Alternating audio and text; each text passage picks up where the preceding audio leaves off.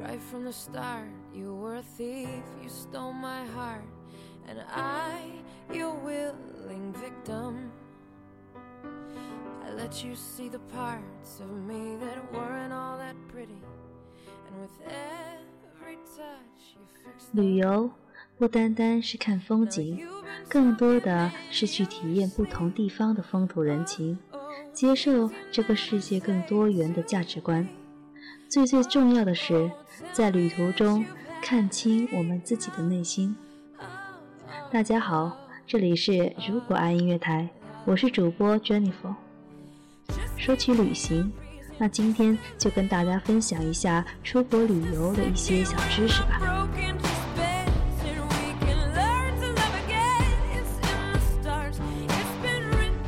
挪威、日本、法国、印度、新加坡、新西兰、俄罗斯等等这些国度，无一不因其独具特色的风土人情，受到近年来旅行者们的青睐。但是，人家文化禁忌，你又知道几个呢？下面这些东西，你若是不知道，轻则是闹出点丢人的笑话，或者罚点小钱；重则还可能会在异国锒铛入狱。喜欢到处去旅游的小伙伴们，快和主播我一起来长长知识吧！挪威裸体海滩大坝，非礼勿视。在公共沙滩上，当地人觉得裸体很自在，无论男女都不会穿一丝半缕。但你要是盯着人家看，真的很不礼貌哦。人人平等，即便接受服务也别摆谱，更不用奢望所谓的 VIP 礼遇。这里的人都很随意，人与人之间都直呼其名，哪怕是挪威首相，也不过是个平常人。法国，素食者不要奢望太多特别待遇。假如你素食，尽量提前告知。选餐厅时也要特别注意，因为跟其他国家比起来，法国的素食主义者并不多，所以特殊待遇也少得可怜。尤其老派法国人可能因此觉得你很古怪。别谈钱，具体原则是，你可以抱怨某个东西太贵或太便宜，但别跟对方讨论具体价格。其实，法国文化有不少有关谈钱的古老禁忌，他们觉得谈钱太俗了。不要挑战法国人的英语。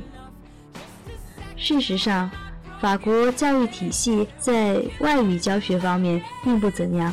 相对口语，他们的阅读和写作可能还稍好一点。至于老年人，他们有可能只懂一点蹩脚的、口音很重的英语，或者德语、西班牙语。印度，小心公共猥亵罪。小情侣注意，不要在公共场所接吻。有些地区根据《公共猥亵罪条例》，当众接吻甚至会让你坐牢。印度有很多法律还处在维多利亚时代。不要跟异性有肢体接触。在印度大部分地区，拥抱和握手仍会遭到异性的反对。除非本地人主动跟你拥抱或握手，否则千万别这么做。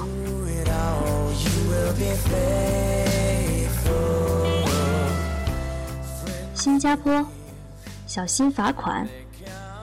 在新加坡，你可能会因很多事情而被罚款，包括喂鸟、随地吐痰、公共场所小便、吸烟、遛宠物、公共交通上吃东西、喝饮料、扔垃圾等等，谨言慎行哦。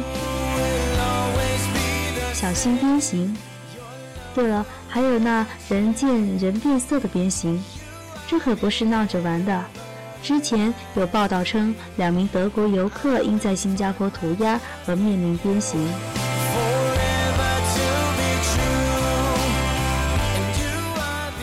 新西兰，我们不是澳大利亚人，千万不要把新西兰人和澳大利亚人混为一谈。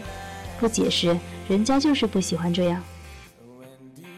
不要拿以下事物开玩笑：不要拿橄榄球、指环王和英国女皇开玩笑。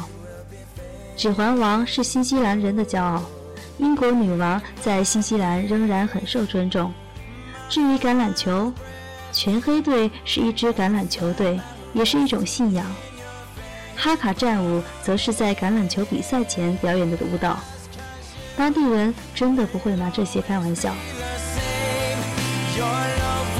光脚不算啥，看到有人光脚，不要大惊小怪。这是个圆真的国度，公共场所不穿鞋，甚至不穿上衣也是很正常的。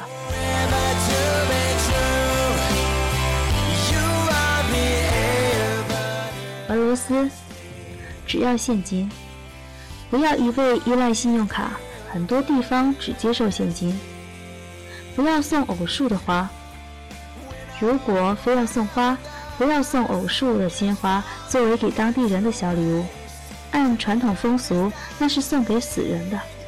适合的花束一般有一、三、五、七朵。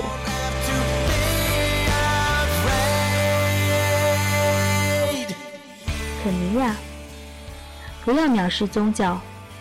记住，肯尼亚有百分之八十的人是基督教徒，所以你可能遇到的每一个人都是信教的。要是有人问你信不信教，千万别介意，因为他们觉得这不过是寻常事。让时间观念暂时走开。除了少数商务会谈、银行下班及其他业务。这里几乎没什么事是准时的，尝试容忍当地人的迟到吧，入乡随俗，不要生气或不耐烦，不要直呼对方的名字，你可以加上小姐、女士、先生、医生、工程师等称呼，或者干脆加上姓氏。假如不知道对方的全名，那就称呼为女士或先生，这能为你赢得不少好感。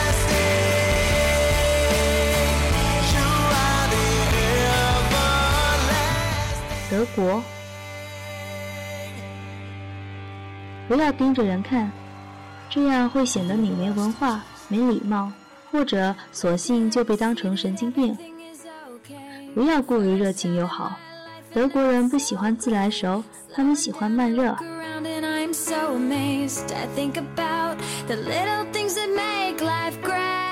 墨西哥，不要显得屈尊降贵。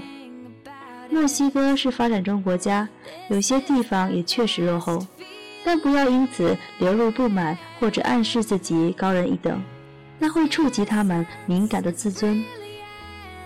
不要经不起开玩笑，这个幽默的国家里，开玩笑经常完全无底线，所以你觉得人家在嘲讽、戏谑、侮辱、找茬或奚落你，他们可能只是觉得好玩。不要害怕尝试，太拘谨在这里吃不开，冒险精神才受欢迎。要是你敢咬一口超级辛辣的辣椒，或抿一口龙舌兰，肯定能迅速和当地人打成一片。英国，不要插队，插队是唯一能让英国人恨得希望恢复死刑的行为。我觉得对所有人都是。不要打听当地人的收入，不解释就是很失礼。爱尔兰，不要把英国叫做本土，这是最最重要的一点了。不要学爱尔兰口音，爱尔兰有科克口音、都柏林口音、克里口音，但就是没有所谓的爱尔兰口音。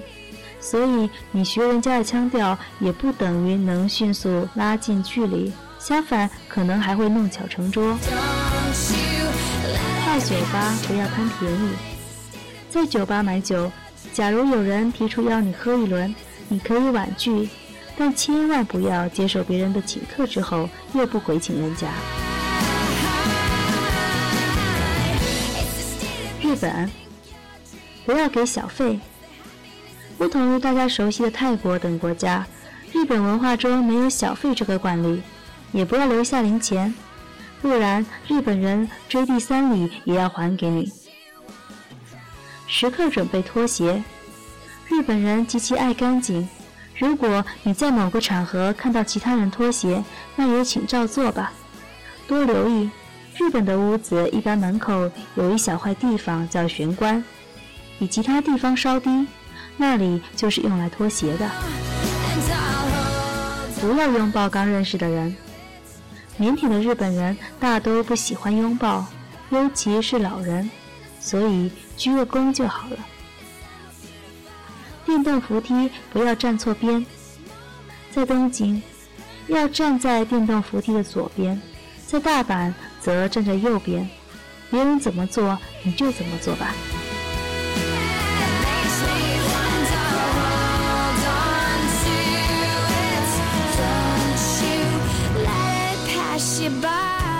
跟大家介绍了这么多关于出国旅游的知识，那么接下来就让主播我来跟大家分享一下我在日本的见闻和感受吧。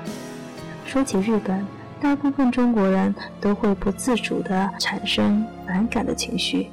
其实，日本的国民并不像电视上看到的或别人口中的那样让人讨厌。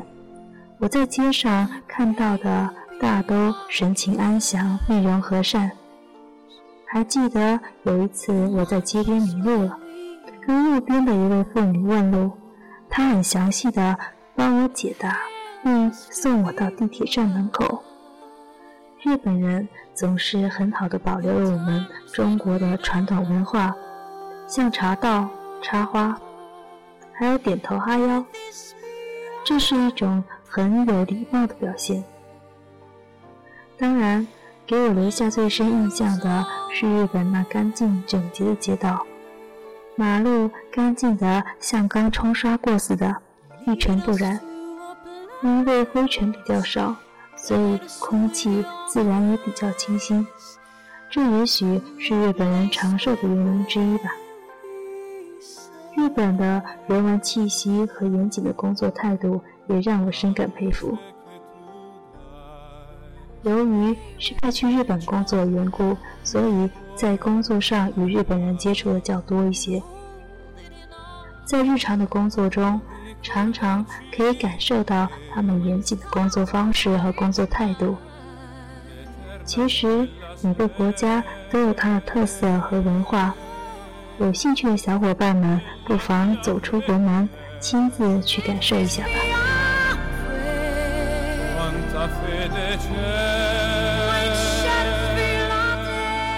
今天的节目就到这里，接下来跟大家一起欣赏一首好听的日语歌曲，来自宝儿的《永远》。